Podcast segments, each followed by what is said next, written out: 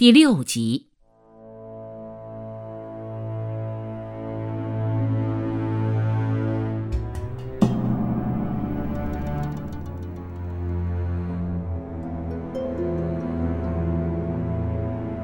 平民百姓如此，那么之后的精英阶层如何呢？我们不妨看看抗战期间出的汉奸，他们都不是一般百姓，而是当时民国政府的党政精英。汪精卫、陈公博、周佛海、王克敏、殷汝耕、梁鸿志、王一堂、齐燮元、庞炳勋。哪个不是精英人物，党政精英？当时庞炳勋刚刚获得台儿庄会战胜利，刚刚受勋，整个部队就哗变，全部变成伪军。王克敏，华北伪政府首脑；汪精卫，南京伪政府首脑。王克敏还是看不起汪精卫，为什么？因为他投降日本早，觉得自己资格老。他跟汪精卫讲怎么跟日本人打交道。你不知道那帮家伙说话不算话的，跟他们打交道，你得跟我学。汪精卫气得要命，说：“我南京是中央政府，你华北是地方政府。”汪精卫在南京伪议会搞了提案，把王克敏的权力尽数剥夺。那天议会表决，王克敏打瞌睡，糊里糊涂跟着举手。一醒来看提案通过，自己的权力没了，任免权、财务权都没了。汪精卫用王一堂把王克敏换了，王克敏就去找伪政府宣传部部长周佛海，跟周佛海发牢骚说。我王克敏无所谓的，我六十多岁了，马上七十了，将来腿一蹬死了，随便你们怎么骂我汉奸。可你汪精卫，你拉那么多年轻人给你干，人家才二三十岁小伙子，人家将来怎么办？看看这些当汉奸的，都知道自己将来不好办。王一堂也算一介文人。访问日本，天皇见了他一次，他就写那样的诗献给日本天皇：“八鸿一雨育人风，旭日盈辉地渺公。春殿从容温与卫，外臣感激此心同。”肉麻至极，不但知道自己是外臣，而且吹捧日本天皇无所不用其极。就是这伙人，把中国政治演绎的如此丑陋，映射当年出现的集团性的精神沉沦和人格沉沦，不是一个两个，而是一大批。从当年民国政府的党政精英开始，周作人，鲁迅的弟弟，今天不少出版社出版他的作品，称其为近代散文第一家。但是，一个作家可以只讲文品不讲人品吗？当年，面对日本侵略，很多知识分子在救国宣言上签字，周作人不签。七七事变后，北京大学撤离北平，周作人不走，不签不走可以，你怎么还死心塌地的跟着日本人干呢？连劝诱周作人出任伪职的日本人。都感到意外，最初以为他不会放弃文人的清高，出任伪职可能性不到百分之一。日方已有底案，如果周作人坚持不受，也只有作罢，并不打算勉为其难。没想到，周作人欣然接受，出任伪华北政府教育总署督办，跟随汪精卫访日，访满洲国，发表讲演。慰问日本伤兵。周作人后来说：“我不干，他们派刺客来杀我。其实要杀他的根本不是什么日本刺客，而是国民党军统戴笠。他按照蒋介石的命令，要清除汉奸文人周作人。当时，刺客半夜爬到周作人家里，周作人不知道，自己去开门，刺客对着胸口给了他一枪。但是刺客怕晚上刺杀声音太大，所以为了消音，枪的口径很小，子弹威力不强，正好打中周作人衣服的铜扣子，一下子弹跳开了。周作人应声倒地，却毫发未损，身上连轻伤都没有。他的佣人从屋里出来，刺客第二枪把佣人打死了。刺客误以为行刺成功。就报告击毙了周作人。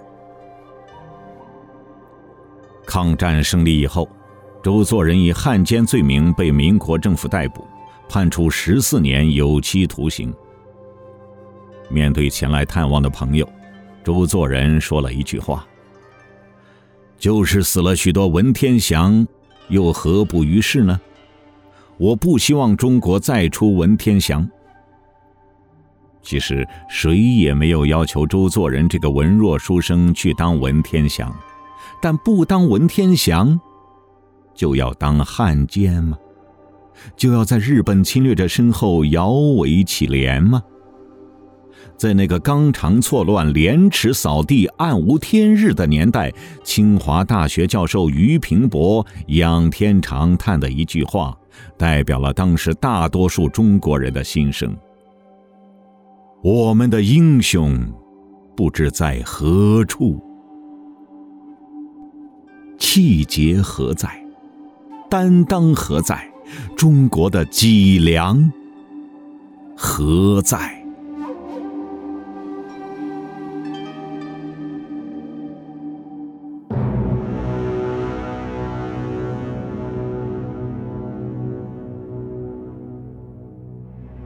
一部波澜壮阔的中国近现代史，如果没有一代又一代人前赴后继追寻真理、救国救民，我们很可能至今还在黑暗中摸索和徘徊。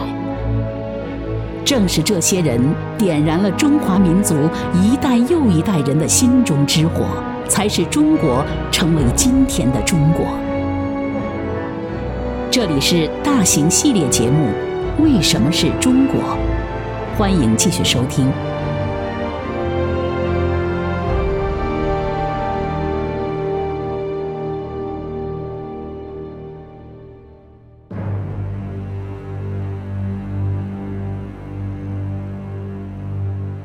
正是在这样令人绝望的情况下，一批共产党人挺身而出。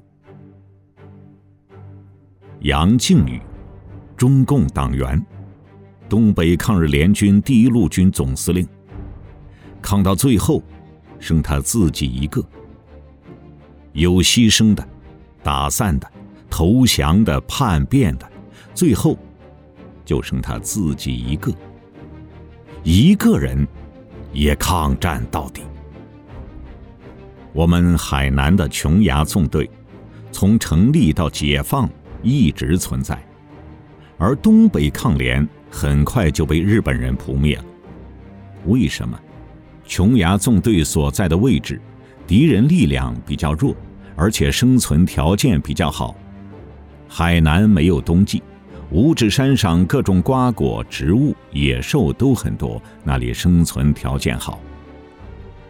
东北抗联的环境，冬天零下三四十摄氏度。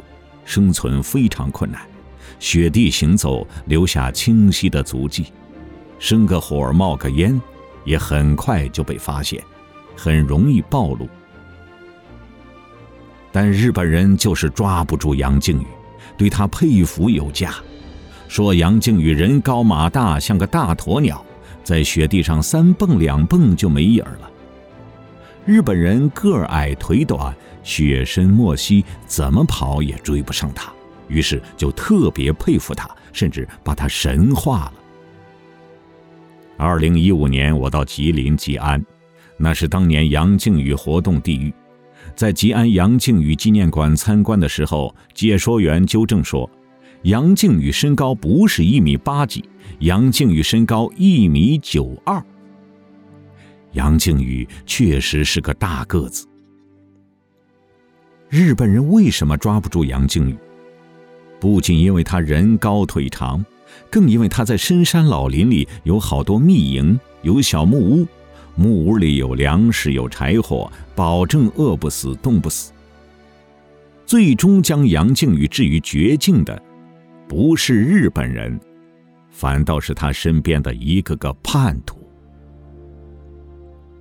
第一个叛徒，程斌，抗联第一军第一师师长，杨靖宇最信任的人。一九三八年，他率部投敌，组成程斌挺进队。程斌知道。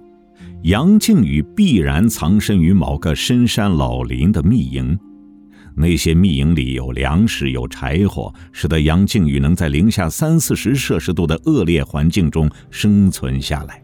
程斌带领讨伐队将密营全部捣毁，使杨靖宇失去了生存的保障。第二个叛徒，张秀峰，军部警卫排排长。父母双亡的孤儿，被杨靖宇抚养成人。一九四零年二月，他带着机密文件、枪支及抗联经费，叛变投敌，向日军提供了杨靖宇的突围路线。张秀峰是杨靖宇的贴身警卫，知道杨靖宇的活动规律。此人二月叛变，杨靖宇三月份牺牲。第三个叛徒，张希若，抗联第一军第一师特等机枪射手。叛变后，在伪通化省警务厅厅长岸谷龙一郎的命令下，开枪射杀了杨靖宇。第四个叛徒，蒙江县保安村村民赵廷喜。赵廷喜上山砍柴，发现了杨靖宇。杨靖宇好几天没吃饭，棉鞋也跑丢一只。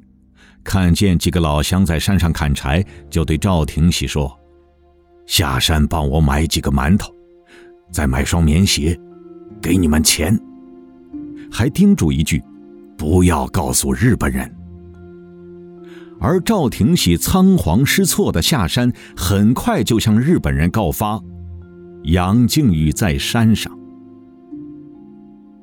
最终，杨靖宇壮烈牺牲。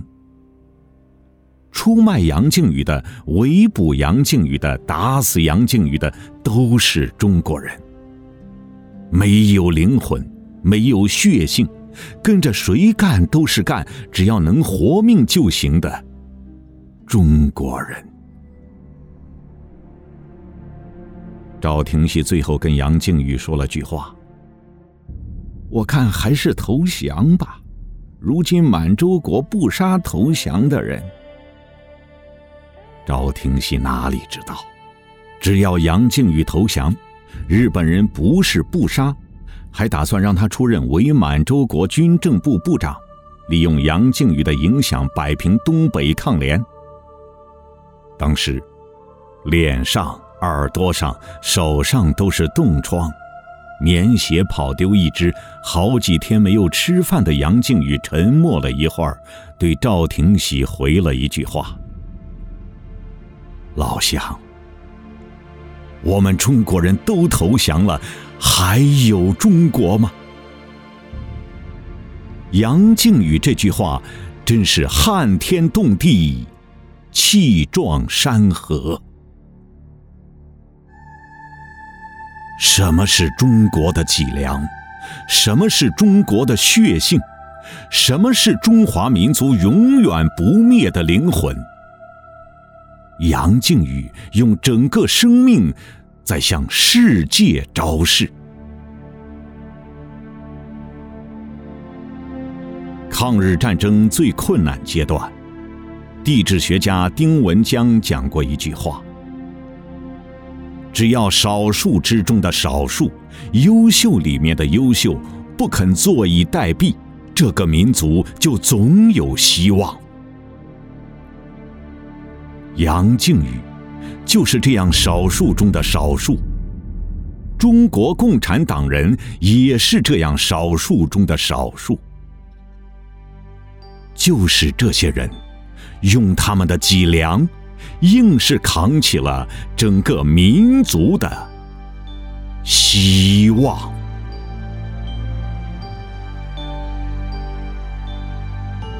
以上您听到的是大型系列节目《为什么是中国》，作者金一南，播讲倪亚牛，音频制作杨小磊。欢迎下期继续收听。